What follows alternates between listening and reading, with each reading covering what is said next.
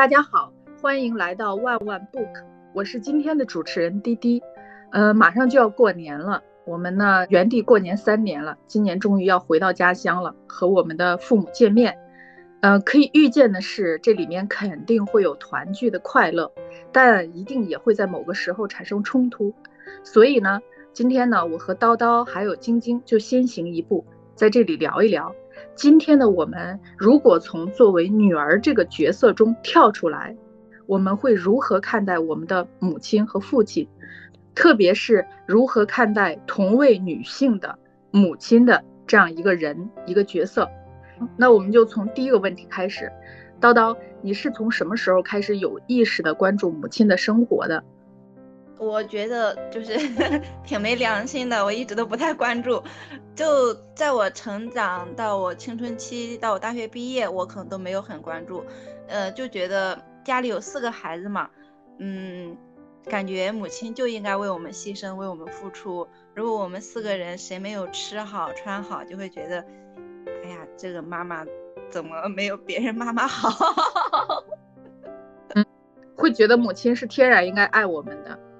对，因为我姐姐有时候也会说，哎，觉得人生生活有很多苦恼的时候，呃，就希望，就觉得我妈能站出来。就是说，可能，嗯，其实我爸也应该可以站出来的时候，会觉得，哎，会期待说，是不是我妈能不能让我们的生活更幸福、更美好一些？嗯，然后等到我大学毕业。嗯，工作的时候也没有太关注，还是觉得自己的生活，哎呀，好困难呀，好糟糟糕呀。等到我自己婚姻出现问题的时候，哎，我才发现，嗯，做一个妈妈太难了。就是我养一个孩子都让我心力交瘁，而且非常抑郁的时候，我就突然觉得，哦，我妈原来小时候她是养了我们四个人，她是让我们四个人上学，呃，她每天早上做好饭，然后喊我们起床，只要喊。只要让我迟到了一次，我就会一天都会吐槽我妈。你为什么让我迟到了？你为什么让我迟到了？我现在就是洋洋要是迟到了，我都会说，迟到是你的问题啊。嗯嗯，我说你你我我说我不批评你，你也不要说我。对，是。那那青青呢？呃，我的话，呃，因为现在其实我处于一个呃。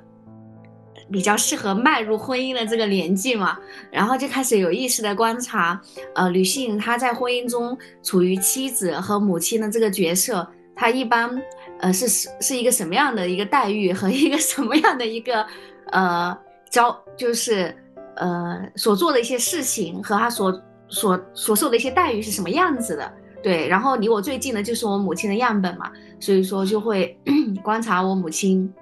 他在婚姻中，呃，就是过的是什么样的生活？对，嗯就是自己遇到一些问题，或者说自己遇到一些选择的时候，就开始会想到母亲那个时候。对，就比如说我接下来要迈迈入婚姻的话，那我接下来也也会有生儿育女嘛。那，呃，我这些角色我是没有体验过的嘛。嗯嗯嗯。对，那他是怎么当一个是怎么当一个妻子的？然后呢，是怎么当一个母亲的？然后呢，他一呃，离我最近的样本，他他过的是怎么样子的？然后就会一直的去看母亲过的是什么样子。对，是。其实我跟你们是同样的，就是就是体验到生活的不容易的时候，好像就不再是只是从一个女儿的角色去打量母亲了。就是当我体验到生活的不容易，特别是我作为一个女性。体验到生活的不容易的时候，那离你最近的女性的生活样本，你最了解的女性的生活样本，其实就是你的母亲，啊，你可能甚至你的最好的朋友，你都没有见证她每一刻，但你的母亲，你可能在你的记忆里，你是见证了她每一刻的。然后我就在想，我母亲像我这个年龄的时候，她两个孩子，然后一个孩子呢，呃，高中，另外一个孩子还在读小学，然后是。那她的丈夫又亏了很多钱，呃，因为不善怎么说呢，经营或者是怎样吧，反正总之，她其实面临很大的压力，很辛苦，嗯，所以我好像就觉得还有点心疼她，就是那样的感觉。那我们聊第二个问题哈，你们觉得，可以不只是母亲了，可以是比如说我们看到的女性，那她们在家里处于什么样的地位和角色呢？在这种婚姻生活里，很漫长的婚姻生活里，她们的地位有发生转变吗？叨叨，你觉得呢？我觉得我妈就是属于被牺牲的那个人，就是她在家里，我们小的时候，我们四个人生活上需要照顾的时候，她来照顾，做饭、穿衣，然后送我们上学。嗯，等到我们毕业以后，呃，像我哥有了两个孩子，我姐有孩子的时候，我妈就是第一个冲过去照顾孩子，然后等到。现在她还在照顾我哥的两个孩子嘛，就非常的辛苦，呃，我感觉方方面面她就是没有自己的生活。其实我我妈是一个很很喜欢打工的人，在工厂里面就是跟工友然后聊聊天，然后做完工作然后去吃一下食堂，这就是他我感觉他比较享受的一个生活，但他始终嗯很难得到这种生活。还有就是，呃，他和我爸相处，因为我爸性格非常火爆嘛，那他就属于完全忍让的一方，就忍让了很多年。特别是前面，就是我现在三十多岁嘛，那也就是说前面我我姐快四十岁了，前面四十年的婚姻生活，她应该有一大半都是完全忍耐对方的脾气，方方面面都要忍耐，而且那个时候是最辛苦的时候，呃，生活很拮据。然后又很辛苦，要做的家务很多，呃，在这种情况下，她需要忍耐对方所有的脾气。现在的话，就是我爸开始去说说我哥，或者说我们说你们要孝顺你妈，你妈很辛苦。然后我爸就是跟跟我妈发脾气的可能性已经低很多了。但是，呃，我爸会出去工作，但是他在家里面。做家务基本上还是我妈在做，可能比如需要去，嗯，需要去什么，需要去修一些东西嘛，可能我爸会去做一下，感觉是一个非常原始的一个呃劳动分配的状态。但是现在他们住在城市里面，其实不像你要是在农村，可能呃男性可以出去做农活，很重的农活他可以去替代做一下，但其实现在大部分事情都是我妈在承担。只是说我爸现在会忍让我妈，不会发那么多的脾气。然后，嗯，即使在被忍耐的一个情况下，我觉得她还是完全被牺牲的一个女性，因为没有自己的生活嘛。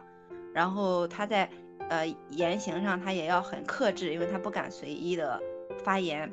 虽然我觉得我妈她呃也有缺点嘛，可能说话的时候她会说的很直接，她不愿意说的过于委婉，或者没有那么多。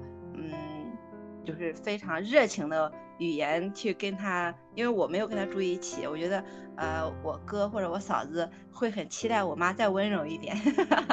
嗯嗯。但是我觉得这个期待有点太过分了。嗯嗯。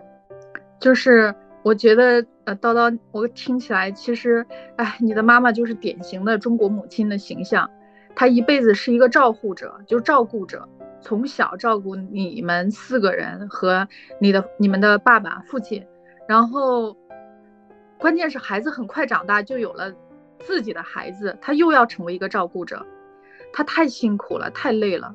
然后你刚他打工的时间多吗？呃，有，但是不算太多。哦，只能间歇性的打一下工，然后那这就意味着他其实没有来自社会的保障，像五险一金这样的东西。哦，他现在完全没有打工了。我说的打工是在我我们都上学期间。哦，你看他没有社会保障，他没有健全的社会保障。哦，没有任何社会保障，所以有时候我和我姐给他打钱，我哥会说你要不要存一些，然后作为以后的一个保障。其实我妈就挺郁闷的。嗯嗯嗯。真真的是很辛苦的，哎，母亲啊，听起来，嗯，对对，你你说你妈很郁闷，为什么郁闷啊？因为我妈觉得，呃，我和我姐打给她的钱，她可能有一些希望能够给我二姐，然后她还有很多，其实她是花在了我哥他们家的生活上的，嗯嗯，就是他随随意的支配了，可能还有一些他去孝顺我的姥爷了，嗯，他觉得。呃，我哥在干涉他，嗯，我觉得他是非常无奈的，他也很希望有一个社会保障，但是没有。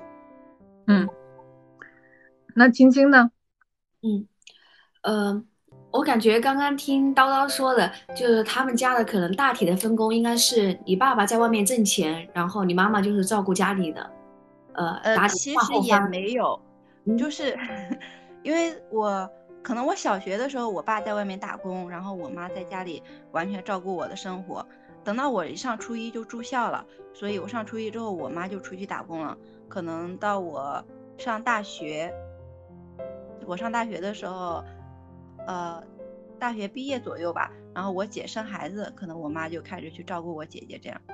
嗯嗯，对，呃，可能我们家和叨叨呃有不太一样的地方在于，就我爸妈他们，他们从结婚开始就是一直都是。呃，在家里面种了一两年田之后，就一直就是出去两个人，呃，开夫妻店，就两个人一起做生意，对，所以说他们的分工的话，呃，就是彼此之间可能就比如说开家店的话，彼此之间会有默契的分工，然后那每年每每天的收入，每年收入都是两个人一起挣的，所以说呃，相当于经济这一块就不是说是呃男人一都是男人在外面挣钱回来，然后呃交给。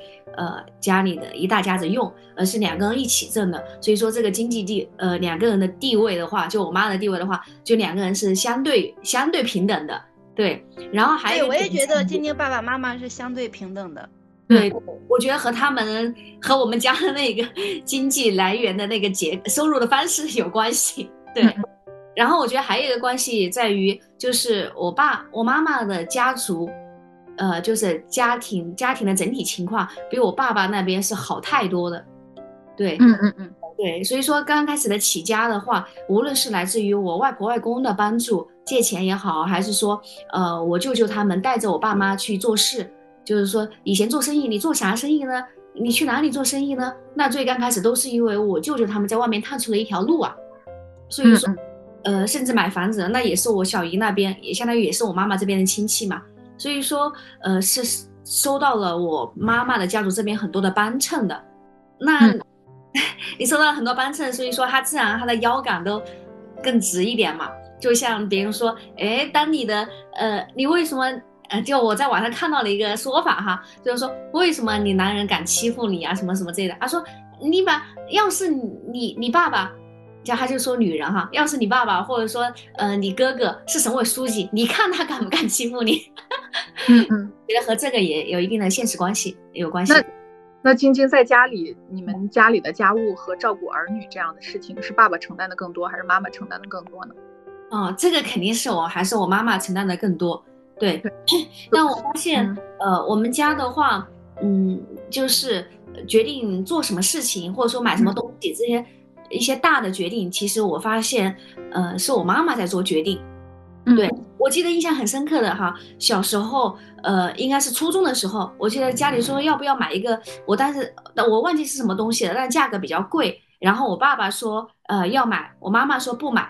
然后呢，我当时我记得印象很深刻，我就说，哎，肯定会听妈妈的，妈妈就是我们家当家做主的那个人。嗯，然后记得我妈妈，当时马上就说怎么可？哎呀，这别瞎说什么什么之类的。但是我记得我当时就有那个意识，我就已经觉察到家里的话其实是妈妈在做决定。对对，我觉得还还有一个原因，是因为我我发现我爸妈的话，我妈妈她是思考问题更周全的。嗯嗯，各方面她是更有观点、更有想法。嗯嗯，然后我我我其实就一直都觉得晶晶的妈妈还挺幸福的。嗯，但是叨叨。看他就是说，晶晶的妈妈虽然其实跟他父亲拥有同样的经济地位，但依然是家里那个承担家务和照顾儿女的主力。嗯，就是他依然是要做更多的这种呃，就是家庭之内的事情，同时呢，他还得承担家庭之外的东西。但是感觉就是家里的很多决策他可以参与，像我们家，我觉得决策都是我爸一个人来定。对，就是我觉得听起来就是叨叨，你们家就是。就是其实叨叨和晶晶，包括我们我家都是一样的，就是经济基础决定上层建筑，就是他在经济上，呃，就是为家里贡献了多少，他在上层的这个就能有多少的话语权。然后呢，但是我感觉本质上没有什么改变，就是说，就上一期说的，马克思说婚姻是最后的奴隶制嘛，就是说一个当家做主的女奴和一个照护者的女奴其实本质没什么区别。包括我母亲，包括我现在回看我自己的在婚姻里的角色啊，这个就是说刚才晶晶说像抖音上说的那些，如果你的父亲和你的哥哥是什么省委书记，我觉得这个本身就很就很，如果让一个女性主义者听起来就很。就很油腻，你知道吗？为什么一个女性的地位是由她背后的男性决定的呢？不管这个男性是她的哥哥、她的父亲，还是她的儿子，还是她的丈夫，我觉得如果有一天我们女性的地位和位置以及被人高看一眼，都是因为自己的能力决定的话，那我们才真正的有脊梁骨。对对，嗯嗯。那呃，其实为什么农村的她年纪大了之后，女性的，就是那个地位有上升呢？因为男性没有。再去贡献金钱的能力了，或者他，嗯，我觉得一个是，嗯，男性他劳动力就是基本上没有太大的价值了，还有就是我感觉在家里面 这个时候付出的还是女性，因为虽然就是说，呃，他很难去创造金钱了，但是家务承担还是女性在承担，同时他过去也承担了很多年，嗯，所以这个时候大家是能够，呃，我感觉啊，就是其实在我哥。和我嫂子的意识里面，他是离不开我妈的，但是我爸是可有可无的。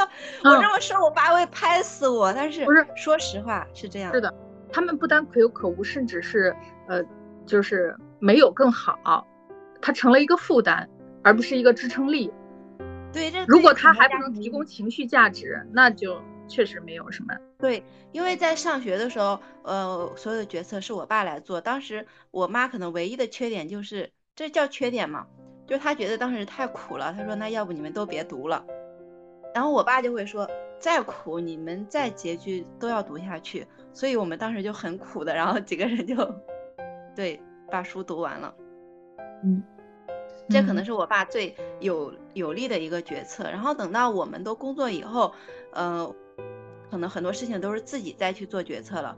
然后我爸他的劳动力再去下降的时候。他他的脾气也会稍微好一点，但是，嗯，但是这个时候肯定我哥和我嫂子他是非常需要我妈的，他可能一一天都不希望离开我妈。但是我爸他我哥就一直说，你们想不想把咱爸接过去住一段时间啊，或者多住几年？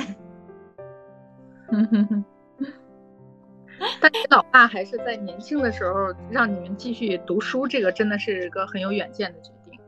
嗯，对，他是说。啊，无论怎么样都一定要读下去，可能就是非常拮据也要读下去。嗯，是。那在家里是你们是就比如说在家里是父亲更强势还是母亲更强势呢？就是你们如果现在看自己目前的这样的生活，觉得跟母亲当年有复制吗？在那我先说我家吧，我家绝对是我母亲更强势。啊 啊，然后我。小时候是很不理解他那种强势的，甚至非常的厌恶和讨厌。那现在呢？我知道他在那个时候很辛苦、很累，然后他源源不断的赚钱，这是他的入水口，家庭财务的入水口。但是我父亲呢，不断的给他捅娄子，就不断的这个钱辛苦的赚到家庭之后又流走了，啊，然后那个可能家里始终也没有多少钱的一个状态，所以呢，就很理解他吧。他这个强势里面，一个是有他自己本身有能力在，另外一个他有愤怒，嗯，然后我在现在的婚姻生活里，没有没有复制我母亲？哎，你别说，还真有一点，你知道吗？我觉得就是就不就是怎么说呢？厚着脸皮说一点吧。我觉得我的家庭好像是我父母的升级版，就是我老爸当年是所谓的第一代的大学生。而且他是一个官员家庭的儿子，啊，所以怎么说呢，就是非常的体面，他的社会地位非常的体面。只可惜百无一用是书生啊，没有什么能力，啊，但出身很好。然后呢，我觉得我妈的婚姻纯粹是被一种光环，她需要我爸这样的光环照在她一个农村姑娘的身上。就是我现在的家庭有没有复制我父亲母亲的那个我的原生家庭呢？我觉得有啊，有一部分啊。那厚着脸皮说呢？那我老公确实是所谓的高级知识分子吧？啊，然后这样的一个什么教授博导，他也会有一种光环笼罩到我身上。那我是什么呢？我是个小型私营企业主，就是是吧？咱们就是万万般皆下品，唯有读书高嘛，就是可能在这一点是有笼罩我。然后在家里的地位强势，我觉得可能我也复制了我母亲啊。我们家里所有的东西，小到买一个香薰蜡烛的样式，大到买房子装修，必须是。听我的，嗯，那这个强势里面是什么？我还没想，我觉得我在这个节目里面想一想。你的品味更高啊，就是哪方面谁更具有呃，无论是更高的见识啊、认知啊，嗯，他的品味就是品味啊，那就是听，当然另一方就听他的啊，我觉得这个很正常。嗯，对，呃，我我原来理解的是我们在性格上很合适。因为他不想，他讨厌这些，他讨厌这些琐碎的事情，他非常的厌烦。嗯，哎，学霸都有一个特点是极度的专注，嗯，极度的专注，他只关注他自己的，呃，就是他关注的那一点点东西，他愿意把他的能量和精力投入其中。至于他今天吃的是菜还是肉，他身边的这个桌子是好看还是丑，他根本就不在意啊。他在一个木板上都可以做题。是这样的，那那那刚好我是关注这些乱七八糟的，我全部都关注，然后，所以，我我原来的理解是认为我们的性格特别互补，那现在可能会有一些新的思考，但是没有很清楚，还在思考过程中，所以等于白说。那叨叨你呢？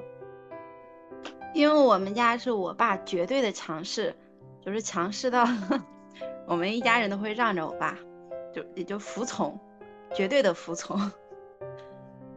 就我每次给我爸打电话的时候，我身边的人都会说：“哇，你对你爸好客气，好孝顺。”但是我知道我爸是非常不满的。嗯，他希望我能跟他交流更多，而且就是嗯汇报更多自己思想动态、工作的动态。我妈就是，呃，怎么说呢？我感觉。就是我爸是完全强势的一方，然后我我妈可能，嗯，为了孩子去一开始就一开始他他们也有很多争吵，在我很小的时候，后面他可能就选择了忍耐吧，因为没有人能帮到他。但其实我觉得挺可惜的，因为，呃，因为我觉得我爸我妈其实他们也有共同点，就是他们嗯上学的时候都很优秀，但是因为。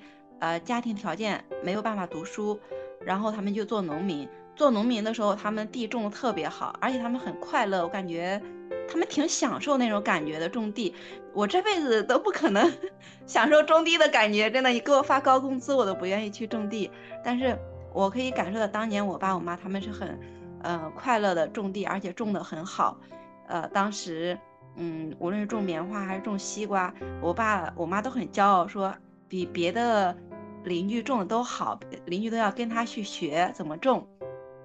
后来，呃，因为你种地，他的那个收入太低了，就已经完全不值得你投入了。就我爸我妈就一起出去打工，他们在外面打工，他也挺快乐的，就和工友聊天儿。特别是我妈，她可能更快乐。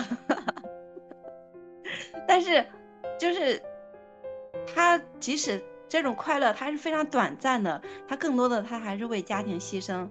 就虽然现在我爸没有那么强势了，但是我觉得这么多年真的，我妈已经习惯让着他了。就是我妈好像也在心疼我爸，我感觉。啊，还有就是在和邻居和所有身边就是老家所有人去做对比的情况下，哎，我发现我爸我妈已经很不容易了，因为。嗯，我发现身边，比如像和我爸一样的人，可能在喝酒，在吹牛，然后在赌博，然后在偷鸡摸狗，就是喝酒喝到中风，然后还要去喝，呃，就很多这种奇奇怪怪的人。像我爸，他是性格上就脾气不好，但他除此之外，他就是，呃，就非常节约的生活，然后只要有工作机会，他。我爸和我妈都会立刻去工作，然后，呃，督促就是从我们小时候就督促我们学习，就是过于苛刻的督促我们学习，到我们工作以后就过于苛刻的督促我们工作。嗯，但是就是虽然让我们非常痛苦和压抑，当你和那些偷鸡摸狗的爸爸妈妈比的时候，和那些喝酒然后喝酒吹牛，然后不管家里的那些人比的时候，会觉得哦，原来其实他们。他们已经在尽力做好他们，无论是家庭还是工作，他们在尽力做了，但他们机会太少了，他们没有一点机会，所以我就觉得，嗯，就是无论是我爸爸还是我妈妈，我觉得他们都挺可怜的。然后我妈她现在可能，嗯，已经满足于这种，就是我爸对她的让步，家里人也会对她有所让步，还有就是，呃，我妈会觉得这一家人的成就都是她的成就。四个孩子成家了，有工作了，我妈觉得非常骄傲。然后有孙子，然后孙子成绩挺好的，我妈她也非常自豪。要我的话，我没有那么强烈的自豪感，我 我不会觉得我们一家人的工作怎么样，然后会不会就是你的牺牲都值得啦，就很自豪呀，然后很有价值感啊。我我没有这种感觉，但是我妈她有这种感觉。然后现在的话，我觉得。应该是有复刻我妈的一些呃状态吧。我我可能很期待有一个呃男性，他能给我做很多指导，呃，或者就是说他来做很多决策。但是，我我我发现我有一个很强烈的缺点，我不会像我妈一样容忍，我会抗议，就是对方的每一个决策我都不满意。我一方面期待对方能给我做所有决策，一方面我对。我身边每一个人帮我做的决策，我都不满意，我完全的，呃，就是拒绝，而且我会，嗯，觉得就是都有问题。我觉得可能我和我妈不一样的，就是一开始会，我我会想要有一个人做决策，但是后面我就放弃了。像现在，我觉得我已经彻底放弃了，因为我会发现，啊，没有一个人做的决策是。能让我满意的，甚至我自己做的决策可能我也不满意，我需要去思考，去咨询，然后去慢慢的呃搜索，然后呃然后再去呃试一试尝呃再去尝试，然后在这个过程中，嗯，我才知道我可能我想要什么样的决策，但是现在我已经彻底放弃，而且我拒绝别人帮我做决策，但我妈我觉得她这辈子应该都接受了别人。帮她做决策，对，我觉得叨叨你很有主见，这说明你你比你的母亲更有主见。然后我我我刚才听叨叨说的那些，我就有几个感觉啊。第一是，我觉得中国女性很多时候就是靠这个活着。当我们对身边的男性有抱怨的时候，不管是自己还是身边的人都会说，你看他没有去偷啊，他没有去嫖啊，他没有去赌啊，他没有去怎样啊。然后你看，所以他还不错。总之，一个男人没打你，没出去嫖娼，没去赌博，没去吸毒，他就是一个还可以从在你身边，你可以继续伺候他的太上皇。然后，真的就是我们的底线如此之低。然后，第二呢，我是觉得你的父母其实特别的聪明，就是他们真的是被结构和时代束缚的人。就是你看，他们有一点机会都去工作，那如果他们站在更好的一一个。平台上或者是位置上，他们可能会抓住更多的机会。他们在他那个位置上只能抓住出去打个工的机会，对吧？所以他们是很聪明的中国人，就是那一代的中国人。然后最后我的感觉就是，就是你的家庭特别像我，呃，公公婆婆的家庭。我婆婆真的是一生都在听从她的丈夫和儿女。比如说她这次感染新冠。就是我公公让她吃哪个药，她就吃哪个药；我让她吃什么药，她就吃什么药。然后，哎呀，他没有一点自己的想法，就是说我我，而且我公公都不问他身体是什么症状，就觉得哎这个药自己吃了挺好，就给他吃。完全没有去倾听他的感觉，他的情况。然后我会问他：“那你的身，你你身上肌肉疼吗？你喉咙疼吗？你咳嗽吗？因为每个人的症状是不一样的，吃的药是不同的。”然后我说：“那你可以吃这个药。”他说：“好。”就就，呃，然呃，我我我我我是挺意外的啊。然后当然他这样的话，你就会觉得你的责任更重。就你你希望给他更好的，给他更好的决定嘛。然后另外一个我的感触就是，我没有任何婆媳矛盾，因为我看到我婆婆的时候，当我从一个所谓的婆媳的角度去看她的话，可能会觉得有很多婆婆做的不是那么好的地方。当我从一个女性的角度去看我婆婆的时候，我真的只有心疼她。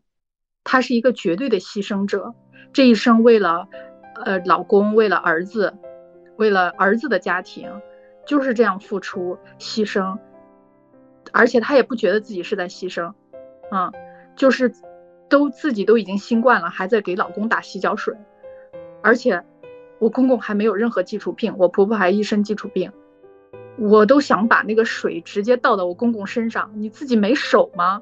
然后洗完脚，我婆婆还得再帮她倒掉，啊，我太心疼她了，你知道吗？所以我特别的爱她，而且我能感觉到我婆婆能感觉到这种爱，啊，因因为只有我是愿意听他，就是你今天是什么感觉，啊，那你吃了，因为我们两个的相处时间也不多，只有就是最近感染新冠这一段时间有相处密切的相处。那你吃了这个药之后，你有改善吗？你今天是什么感觉？你今天晚上是什么感觉？你还发烧吗？那我教他怎么看血氧，没有人这么细致入微的关怀过他。唉，晶晶呢？嗯，我们家的话，呃，就是整体而言，现在的话，我感觉还是，呃，妈妈更强势一点。但我觉得我妈妈的强势其实是经历了，呃。我爸爸，我觉得他的这个强势是自己一点一点争取来的，靠自己的付出啊，靠自己更聪明，哎，靠自己呃这么多年的感情啊，以及生儿育女啊这一些，嗯，因为这也和我爸爸的那一个生长环境有关。毕竟我爸爸还有我爷爷啊，我伯伯他们都是大男子主义特别特别强烈的人，他们就觉得女性其实好像就是为来为这个家来生儿育女，就是天然的，就是来付出的。甚至吃饭的时候，他们都得靠边站的那一种，就女性说话根本就哎，要你说话了吗？就天生的男人就更 对，那大男子主义很严重嘛。所以说我爸其实他在这种环境下长大，他天然其实也会觉得女性其实就是一种服务者的角色。所以说我妈的她的那个地位的话，是靠自己一点一点争取来的。所以说她表面上面，呃，或者说在外面的时候。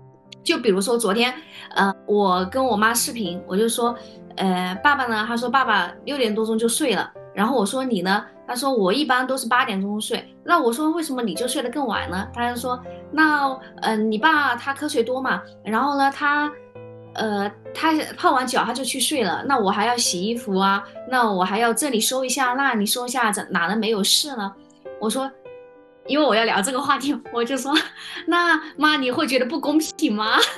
妈突然很吃惊。我说你付出好多啊，你爸爸就啥都不管，然后你还管那么多。那时候我爸恰，那时候我妈恰好在我爸身边，然后，嗯，都在床上嘛，然后他就说没有啊，他说你爸现在也帮我做很多事啊。他说我我洗衣服了，然后呢我要他帮我晒，他就帮我晒。然后呢，你爸现在他也要给。给你弟弟做好榜样，嗯，什么都，呃，越来越好了，什么什么之类的，嗯嗯，就是当我这么说的时候，我爸爸在旁边，无论是我爸爸在不在旁边哈，他都会，又就是说，呃，天然的还是以我爸爸，就是说引导我，就是说爸爸付出很多，然后呢，呃，爸爸其实才是这个家当当当家做主的人，就是如果我说妈你才是当家做主的人，他其实还是会说，哎，还是听你爸的，对，什么之类的，对，就不会那么。理所当然，嗯，或者说觉得，对，觉得女性就是滴水之恩，涌泉相报，然后不断收缩自己的能量，不敢释放自己的力量，因为我们一旦释放自己的力量，那个男性就会觉得我们不可爱了，啊，就不想他不再想疼惜你了。我我在很早之前的时候，青春期的时候看一书的书吧，啊，那些言情小说，它里面有一句话是：当一个男人爱上你，他就会觉得你是个小傻子。当一个男人不爱你，他就会觉得你特别独立、特别精明，啊，大概是这个意思。然后那时候我就想，我一定要当个傻子，我一定要像个傻子那样说话，让有人爱我。我现在才知道，你当你你决定像个傻子，你就只是个傻子。啊，会有人因为你傻傻的就来爱你。你说咱们看的那些，包括言情剧啊，那些琼瑶的小说，哪个女生不是弱不禁风的，然后嗯纯洁如玉的，然后完了之后就是个傻子嘛？没有生活能力，没有独立能力，没有挣钱能力，没有独立的思想和意识，一天到晚就想着恋爱，想通过一个男性怎样？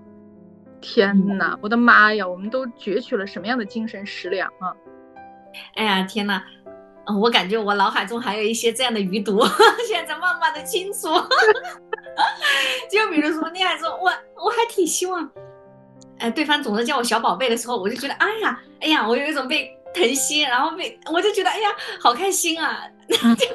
其实我觉得你那样也没有问题啊。就比如说，对，这是你喜欢的。比如说你喜欢，我喜欢他叫我小宝贝，那你就享受这个感觉。你也可以叫他小宝贝。你可以叫他小小宝贝，对对对，嗯，然后我自己的话，因为我现在处在关系中嘛，然后今天恰好又跟你也聊了一下，然后呢，我觉得还挺出乎我意料的，我就说，那我们两个关系中，你觉得谁才是呃，就是说谁谁更强势啊？然后谁是这个关系中主导的？呃，丽叶就是说，呃，你没有发觉吗？呃，在我们家中，我一直想让你做那一个当家做主的那一个人，就是你来当老大，我我只想当老二，我不想当老大。我说啊，为什么你不想当老大？然后他说，嗯，他说男性其实在外面的话，就天然的就总是想去呃争夺第一，去厮杀的那个角色，总想当老大。如果他还是把这一个角色带到家庭中的话，其实他会缺少一种自知和缺少一种人应有的谦逊感。嗯嗯，哎呀，我觉得这个还挺那个的，嗯，然后我说那我也要在外面厮杀呀，我我在外面也是要想当，也是那种争夺第一，那我在家我，搞得我说那我们两个就要争当老二，都不想当老大，反正他是说他想当老二，然后第二个理由呢是什么呢？就是说他觉得呃女性的感情是天然是更细腻的。然后呢，在外面的话，它天然的运营机制的话是以利益为先，但是在家里的话，其实是以感情来运营的，对。然后女性的感情更细腻的话，她就觉得其实天然的就可以把这个权利交给，或者说一些事情交给更擅长的人来做，对。而且女性也会觉得自己受到了更爱护，然后呢，这样对双方的感情也是更好的。嗯嗯。天哪，我觉得立业说的 好有道理。我我我觉得晶晶，你可以这么跟立业说，你说立业小小宝贝，我不要你想让我当老大，你想要当老二，是我想要我当老大还是老二，而不是你想要你。如果你想要让我当老大，那个家里不是还是你在主导吗？哦，对哈啊，你说哇，迪姐说的更对，我 我还是信迪姐的，还是赞迪姐。笑死了，没有开玩笑的。但是我觉得立业挺赞的，真的。嗯，你要你要就是我们经常在节目里 diss 他，嗯，但我们都很爱他，什么？立业小小宝贝，笑死。对，因为我觉得立业已经超过了一大半的北方大男子主义的人。我我觉得男性的进步是缓慢的，非常缓慢的，但是女性的进步是快速的。但是男性的进步虽然是缓慢的，但是他在进步着，一代会比一代好。嗯，是因为我感觉我自己天然的就总是，就无论是我从小到大的成长经历，就比如说我妈要我做什么，我去做什么，好像就像刚刚迪姐分享你跟你婆婆的事情，她你要她什么吃什么药。呃，她就吃什么药？我当时有一种感觉，我就是你婆婆那个角色耶。嗯，是，对啊，我就感觉我自己很多事情就好像懒得去做攻略也好，或者说别人帮我做决定了，我信任他的话，我就就听他的。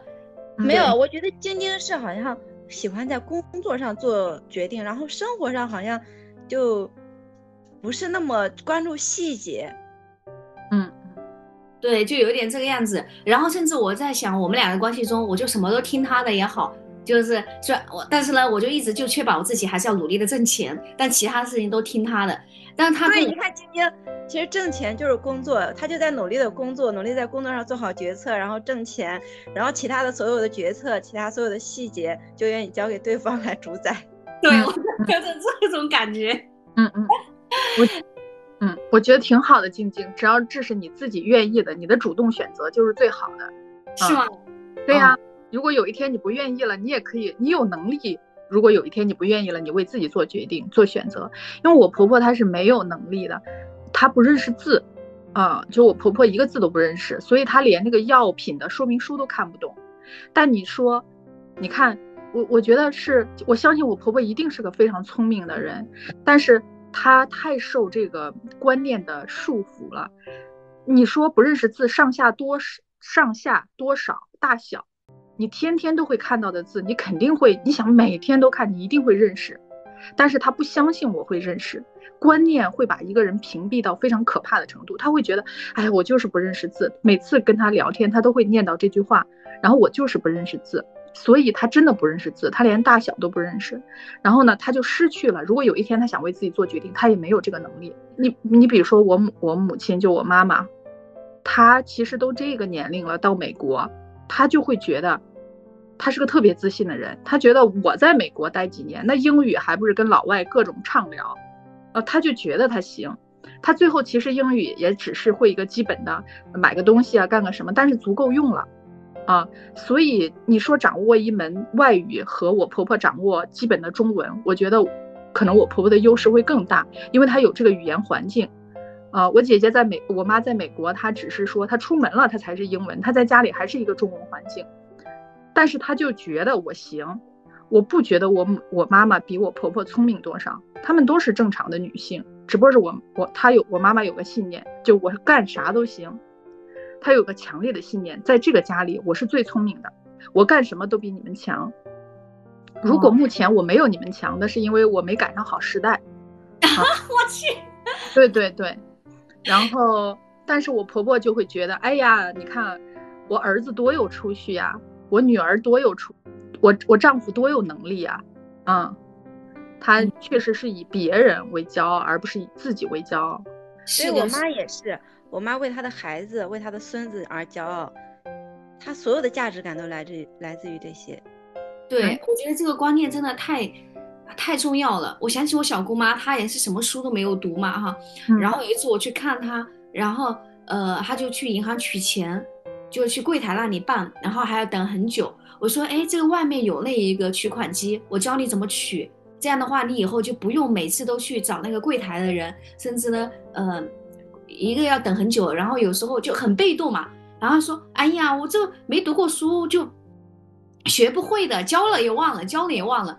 他就总是跟自己洗脑这方面，然后呢，我们去买东西，呃，他还在用现金，然后很多人现在，我就说你以后你可以不用带现金了，你就可以直接我教你怎么用微信，呃，怎么用支付宝。他说，哎，人家还收现金，嗯，你那个教了我，反正就是他总是跟自己说我没有读过书，你把我教也教不会，然后呢，你走了我又忘记了，就总是跟自己说。这方面的东西就搞得越来越被动啊，所以说他在那个地方，虽然他是一个大人，但是其实他连回去连去哪里他一点都不知道，更不用说自己回老家也好，甚至他连深圳到广州有多远，然后呃出那块地方方圆十十里之外就一点都不知道，连地铁都不知道怎么搭。嗯嗯，我觉得我不行，就是他们的信念，然后这也不怪他们，真的是他们被他们的。就是他，就是我们，包括他们，都是被集体意识所催催眠的人，呃，觉醒挺难的，嗯，嗯，嗯，那那我们就问，再问一个问题，就是那你们觉得，你们和母亲相比，你们在对自己的身份认知上有什么进步吗？或者是有什么变化吗？嗯，我觉得我跟我母亲有一点区别。就是我母亲，我觉得我妈作为一个女人，作为一个女性，她是足够的独立、自强、有能力的，嗯，非常的足够。她可以说是在经济上完全满足了自己，甚至能支撑整个家庭。她在精神上也觉得自己是一个无所不能的女超人。但是呢，她会要求我们三从四德。啊，因为我我们家是两个女儿嘛，我跟我姐姐，然后她就会说，经常会说啊，我要在婚姻里更大度啊，更忍让啊。我要做饭啊，我要操持家务啊，我要照顾孩子啊，他会觉得这是我重要的任务，重要的人生任务。当然，他对我在职场上的要求也任何不放松，他觉得我在外面也需要像一个狮子一样厮杀啊，嗯，但是呢，就是说他会认为，哎呀，这个家里呀，这个男性很重要，婚姻对女性非常非常的重要，啊，谁的婚姻没有那些呃苦啊、累呀，忍着就好了，就是他对我去讲的那些东西，还是天呐，我觉得跟。跟一个没有知识，对，就是迪姐，你妈跟你讲的那些东西，跟我妈跟我讲的东西是一模一样的。对，是的，我经常会有这种感觉。她从来没有说过，比如说，如果当然，我也从来没向她倾诉过我的真实的情况啊，比如说我在婚姻里的不开心呐，或者是我在职场上的呃卡呃遇到的门槛呀，我从来没向她倾诉过。但是我向她倾诉，她肯定会说，你要求也太高了吧，特别是在婚姻里的。那个谁谁谁是多好一个人呢？这一说出去，你知道吗？这咱就是什么各种光宗耀祖啊，这门楣生辉啊，你还有什么要求啊？他跟你在一块儿已经是就是好像是，就配你绰绰有余了，你就不要再要求那么多了。嗯，我妈是我最大的 PUA，呃，主主人啊。嗯，我觉得我妈也是这么跟我说的，但是她可能不是想 PUA 我，她就是觉得这是她最大的一个见解了。她觉得对对对，是啊，她说每个人的婚姻都不容易啊，你就是忍啊，让啊，你就是要在外面好好工作，在家里你要三从四德，你要做家务，要照顾孩子。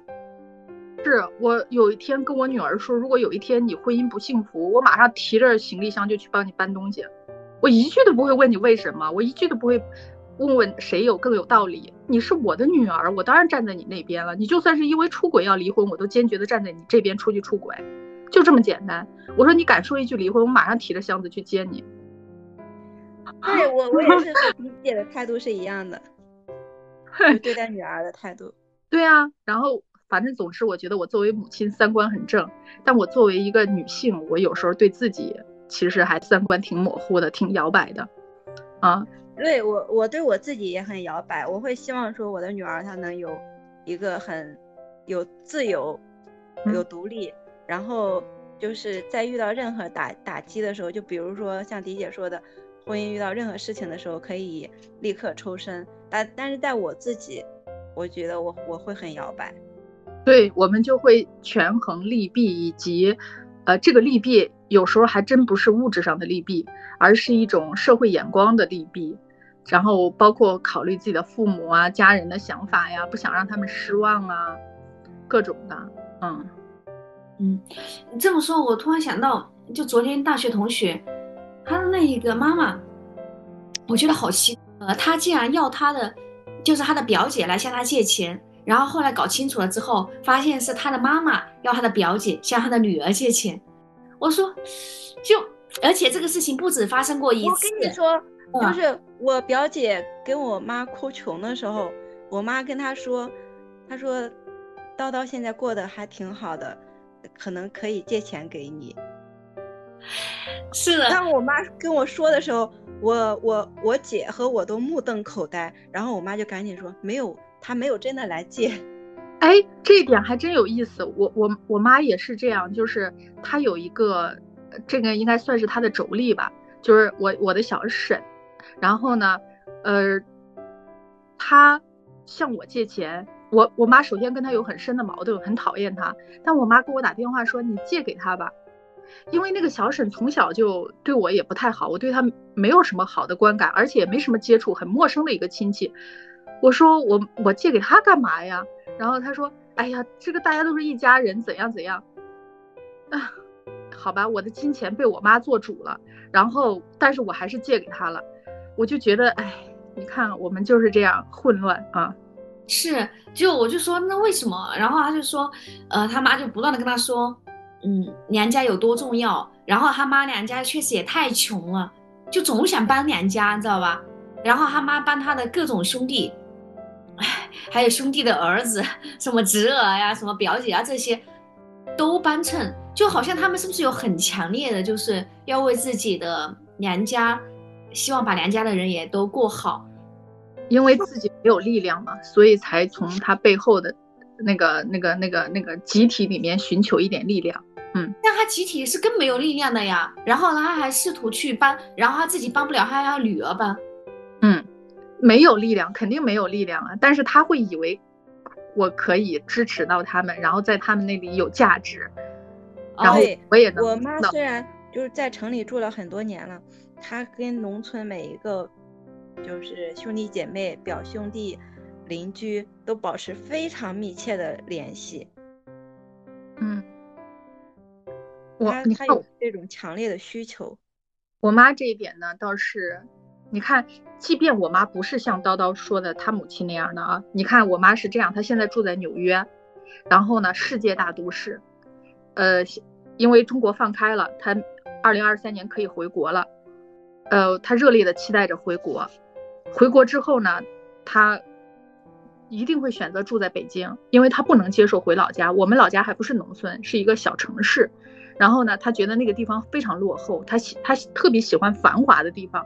然后呢，我姐姐就跟我说，我就很发愁，因为我真的不想跟我母亲住在同一屋檐下，哪怕住在同一个城市，啊。然后呢，我就跟她说，哎，我我就问我姐姐，我说你觉得他有可能回到老家住吗？因为我们老家也有房子。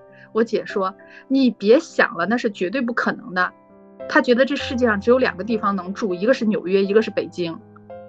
他要住在有健身房、游泳池的地方。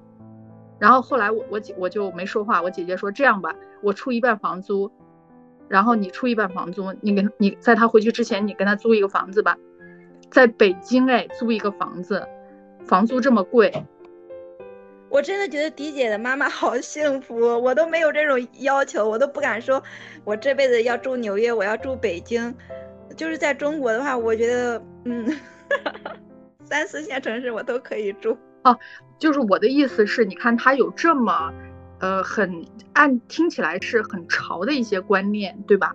他没有任何乡土的眷恋和这种对对家乡的这种亲人的，对，但是他依然会。让我借钱给他讨厌的亲戚，嗯，就很奇怪。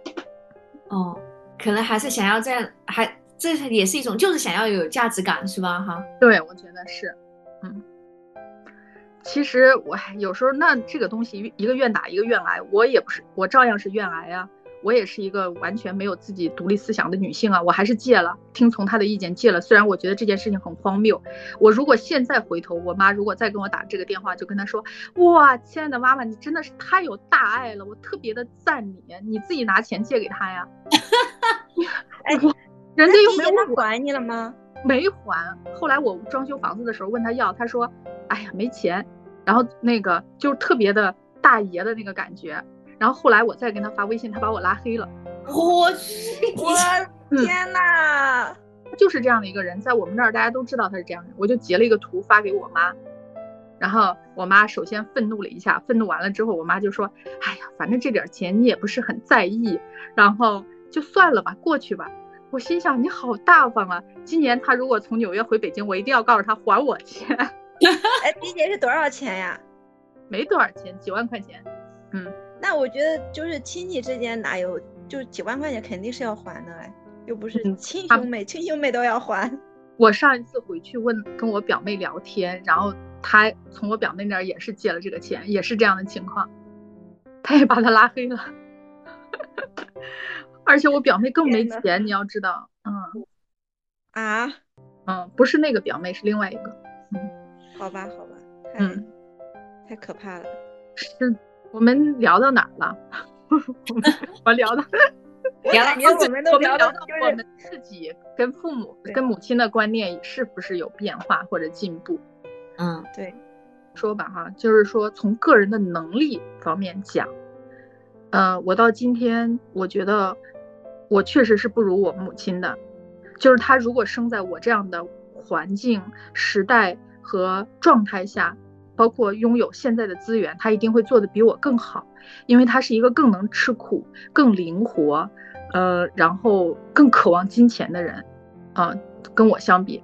但是你说对女性这样的一个身份，我觉得我比他多了一点觉醒和审视，就我会不断的打量，就是我常常是努力的站在一个女性的角度去观望我母亲这一生，包括她处理的每一件事情。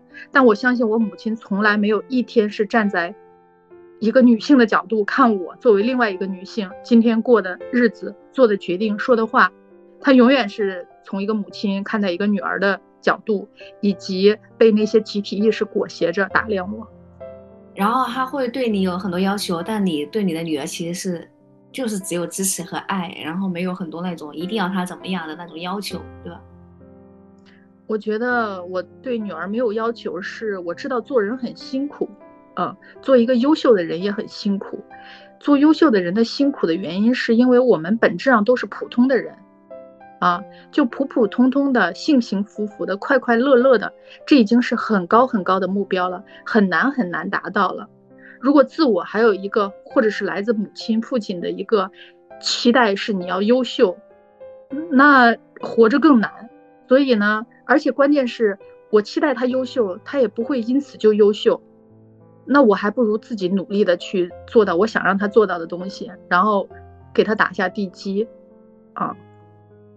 我觉得我母亲对我这么高的要求，还是因为，第一是她对自己是有苛责的，她其实对我的要求也是她对自己的要求，但她达不到。然后第二呢，她匮乏，就是我母亲还是匮乏的，她其实也缺少爱，嗯，金钱上也没多少啊。那个年代的人没有几个是非常非常有充沛的金钱资源的。然后他是匮乏的，就是希望你也能够挣得更多，希望你也更优秀，是吧？对，嗯。关键是多少是多呢？就不好说了啊。晶晶，你呢？嗯，我的话，我觉得我我母亲和父亲，呃，他们的那个关系其实。还是说，呃，是势均力敌。然后呢，我母亲很多时候也是引领的那个角色。然后我感觉我母亲她是有一定的女性主义的觉醒的。对，对比我的 奶奶，或者对比我，呃，我的伯伯的，我妈妈，对我觉得她的地位肯定是更高的。然后，嗯，所以她也慢慢的，她就会跟我父亲，跟我爸爸就说说，凭什么就是。我每天都要安置你一一日三餐，然后跟你呃就是洗衣服做饭，就吵架的时候会做些嘛，说这些嘛，以及他就会不断的跟他灌输，他说别人家的老公哎还跟老婆做饭，然后呢别人有多呃体贴入微，有多细致，但你呢就是就是我觉得他会他会开始表达他的愤怒和不满，对，有这方面我感觉也是一种初步的女性主义的那种觉醒吧。然后会跟他说那样的男人才是好男人 什么的。我觉得我和我母亲相比的话，一方面，我觉得呃，就像很多，我越来越听到身边好多人说，他找伴侣的角色都是找和父亲相反的那种呃一个男性。我发觉我也是，我觉得我和我爸爸有点像，大家呃思考问题都比较相对简单，然后呢对很多问题比较呃。粗枝大叶，我爸爸是这，我自己感觉我是这种人，所以说我找到了一另外一半的话，其实我感觉和我妈妈是有一点点像的。哎，但这么说是不是不太好？反正就是他就是思考问题更周到，然后呢感情也比较细腻，然后呢比较周全，然后我也天然的认为这样的人就是愿意更体谅女性啊也好，或者说更细心啊，就是一个好男人。嗯嗯，其实我挺奇怪的，因为我一直都觉得晶晶在工作上很强势，然后很有主见。我以为你不允许自己在生活上没有主见，就是我没有想到你在生活上和在工作上的看法完全不一样。嗯，呃，哎呀，我有时候都怀疑我自己在工作上到底是不是很强势。嗯，就就比如说我现在的工作，那。就是那呃，甚至是周边的同事说，哎，你其实可以更有气场一点，然后呢，你可以更自信一点。当然，可能是这和这个，我觉得是因为你是一个新工作，太新了。就之前孟月，孟月跟我说，他所有的工作素养都是你给他塑造的。嗯，对，那个相当于对，现在是份新工作，可能就是我面临一个呃，就是把自己也放的比较低，然后那样一个角色。之前可能是太熟练了。然后那个环境也很熟悉，周围的，所以说可能就很安全，可能天然的就释放一种比较强势的信号或者什么之类的。对，嗯对，然后在生活中，我就总觉得自己就是一个比较粗心，然后各方面很多东西都不懂，然后而且我也我能感受到晶晶的粗心，他的苹果电脑在窗户边被雨淋了，我都震惊了，谁的苹果电脑会在窗户边被雨淋了？还在自己家。嗯嗯嗯，他他又他又不是早上就下雨了，我都窗户开着通风嘛，然后他他白天突然雷雷鸣大作，他就下雨了，嗯嗯，那是，那你肯定要提前想到一点点啊。是吗？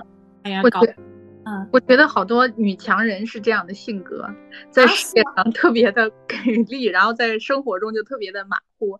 然后真的，晶晶，我觉得你有这方面的潜质，而且我觉得你这些挺可爱的，只要你自己欣赏你这些就行。我我觉得真的可爱，呃，我喜，嗯，而且我觉得你其实内在挺男性特质的。哦，很多男性对自己的生活就是不是那么的讲究或者是细腻，嗯，对，对，然后我就感觉丽叶她真的是对这方面很细腻，你知道吗？但是我觉得这个好处就是，嗯嗯，怎么说呢？我感觉人就是应该把大部分精力放工作上，真的，你最后得到的工作就是给你带来最大化的价值。嗯，平时你关注的那些细节啊，最后能带来什么？对，就是不是叨叨最你平时关注的那些细节会给你带来什么呢？会给你带来负担，因为你对如此细腻的照顾自己，你就会如此细骨气的照顾你身边的人，你的孩子、你的老公、你的父母，啊，可再往外周边的一切一切，你都会那么细腻的对待他们。然后呢，这个时候在一些七大姑八大姨的嘴里幻化成一句通俗的话，叫“哎呀，他这个人心很细，特别会照顾人。”对，真的最后就是，嗯，毫无用处，可能就是很多女性的付出，最后就是没有任何意义。到离婚的时候，呃，法官可能都会说，哎呀，给你补偿几万块钱吧，你这么多年付出。我的天呐，自己拍 嗯，那叨叨呢？你说了吗怎？么说呢？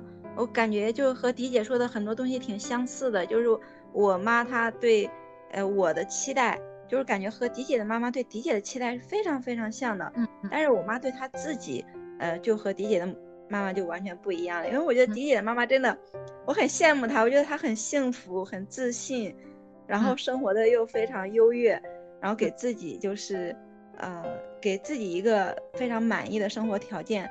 然后我觉得我妈她一直都是一个牺牲者嘛，然后她可能也会希望，嗯，她唯一的困惑就是她一直说，哎呀，我帮你哥哥嫂嫂看孩子，我希望我把所有的家务和孩子照顾孩子的事情做了以后，他们两个能够拼命的专注去工作，去提升自己，但是嗯没有，因为。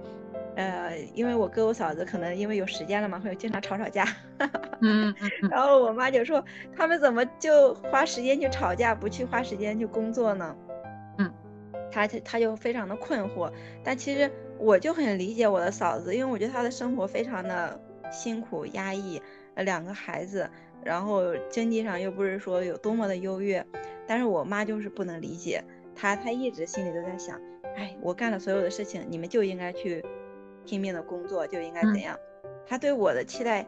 应该就是和迪姐妈妈对迪姐的期待一样，在外面好好工作，在家里好好照顾呃孩子，然后做家务，三从四德。嗯嗯所以我会觉得，就是我妈如果她有和我一样受教育，她肯定比我勤劳，然后比我能吃苦，而且比我快乐。因为我感觉她在任何一种情况下，我感觉他的快乐是超过我的。嗯嗯嗯所以，所以我是对他，就是，嗯，既觉得我妈很可怜，她这辈子很苦，一方面又觉得，哎呀，她怎么动不动就还挺快乐的？很容易活哈，嗯对，嗯有时候我已经把我的生活条件，或者就是说，呃，我把我的方方面面我想要做的事情都做完以后，我自己安静下来，我是不快乐的。嗯嗯但是我妈不一样，她都没有得到她想要的环境，她还挺快乐的。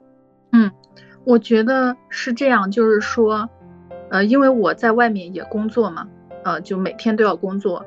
其实我回来还要做家务，然后我回来还要照顾孩子，所以就是说我作为一个女性，我的体验是在外面，呃，工作也有充分的体验，在家里的这些工作我也有充分的体验。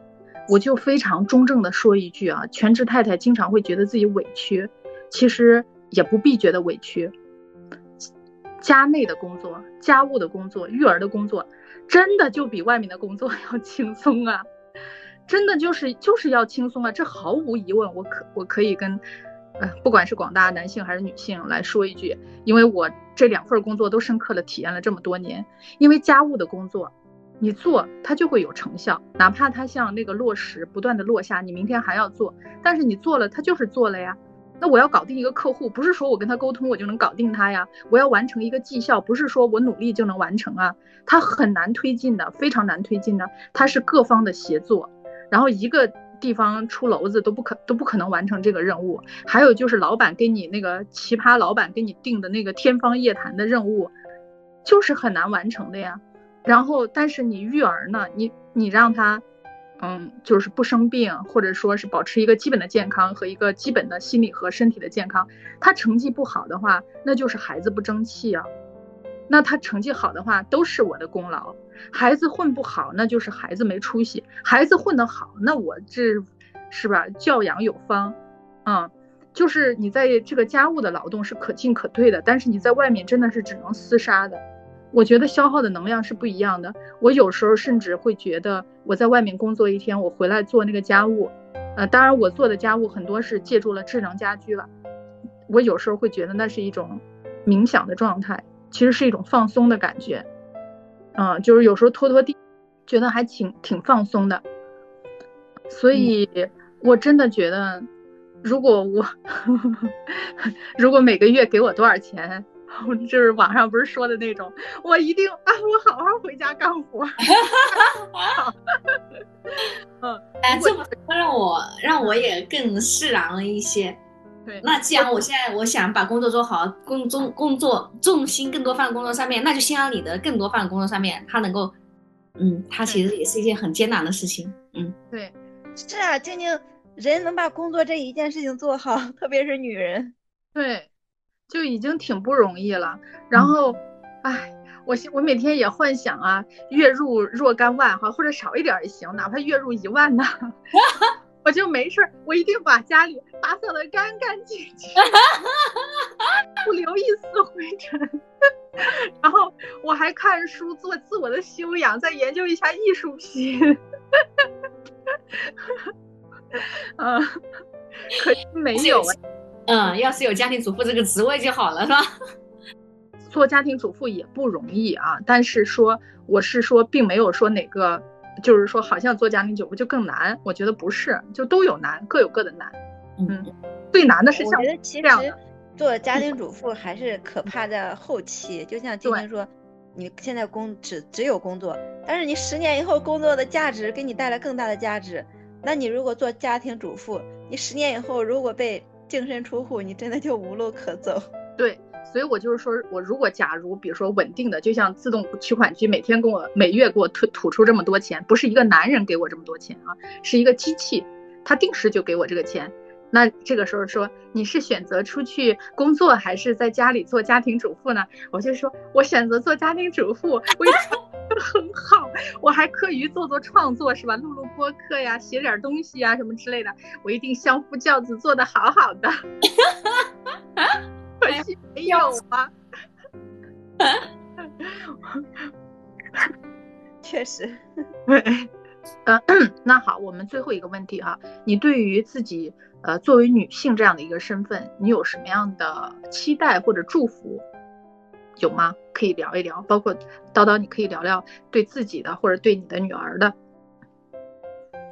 就这两天，我女儿期末考试成绩不太理想，然后她爷爷对她的成绩非常不满嘛，然后她因为上网课贪玩了一点，然后也用了 iPad，像她以前她是很少用手机和 iPad。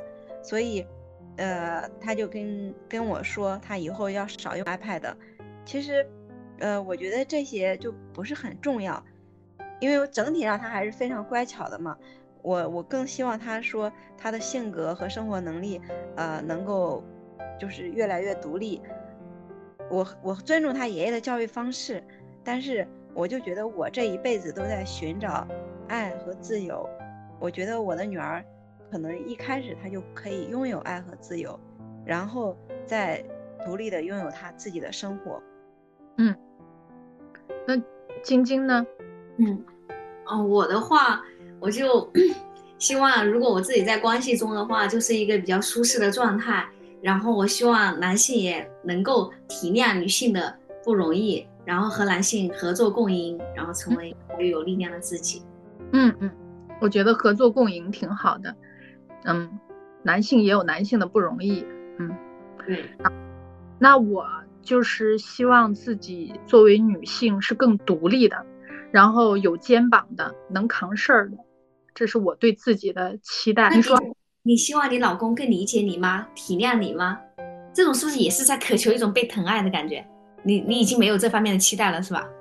我希望我老公能做好他自己的事情，做好他的学术，做好他的工作，处理好他的人际关系，成为更优秀的他，然后创作更多，创造更多的资源，不管是社会资源还是物质资源，能更好的给这个家庭注入能量。至于他对我。呃，没关系，我一点都不在意。他只要成为一个优秀的男人，让我仰视他，已经非常非常完美了。我不需要他给我任何的精神反馈。我希望有一个智者，是一个智性的人，一个智性的男人在我身边。我会觉，如果我觉得他有智慧，比他对我多少疼爱要重要的多。如果我身边的男人没有智慧，但是他特别的宠爱我，我只会觉得恶心。嗯，傻子吗？这那宠爱我有屁用啊？我不需要人宠爱，我只希望有人能给我势均力敌的交谈，给我智慧的启发，然后让我经常被一种智性所打动，甚至赞叹。我需要你宠爱吗？我既不需要你的金钱，也不需要你的嗯宠爱，我自己给自己还挺多宠爱的。当我有钱的时候，我我就完全可以想咋宠爱自己咋宠爱自己了。嗯，对我一开始也有这种误解，因为我觉得迪姐的老公很优秀。呃，就我以为迪姐会期待他给你宠爱，甚至我以为你们的生活本来就带有很多宠爱。嗯嗯嗯，这其实这个生活，其实婚姻生活肯定不是偶像剧，更何况中年婚姻生活更不是偶像剧。就是我觉得，其实最理想的婚姻生活就是携手一起前进，大家都都强大。然后都在成长，都在学习，这个特别的幸福。总之，我的我如果我对我的老公有祝福，我就希望他，呃，底线是能自我负责，呃，上限是更优秀，呃，保持学习。然后我们如果能有很多呃脱离柴米油盐生活的谈话和交谈的话，我会觉得特别的幸福。然后对于女儿呢，我希望她更自由、更开阔，嗯，不狭隘。他的思想更自由，他的脚步也更自由，全世界都是他的舞台，想去哪儿去哪儿，拔腿就走。哎呀，我们就希望将来自己能做到自己对自己的祝福的这些东西。嗯嗯，是，我就记住一个词，我希望我自己有肩膀，能扛事儿。嗯，好了，今天的节目就到这里喽。呃，欢迎大家在留言区和我们分享你对于母亲或者对于你身边女性的处境的看法。我们将会送出一本最近很受关注的新书《看不见的女性》，然后给大家。愿作为女性的我们在二零二三年更独立，也更有力量。拜拜，拜拜。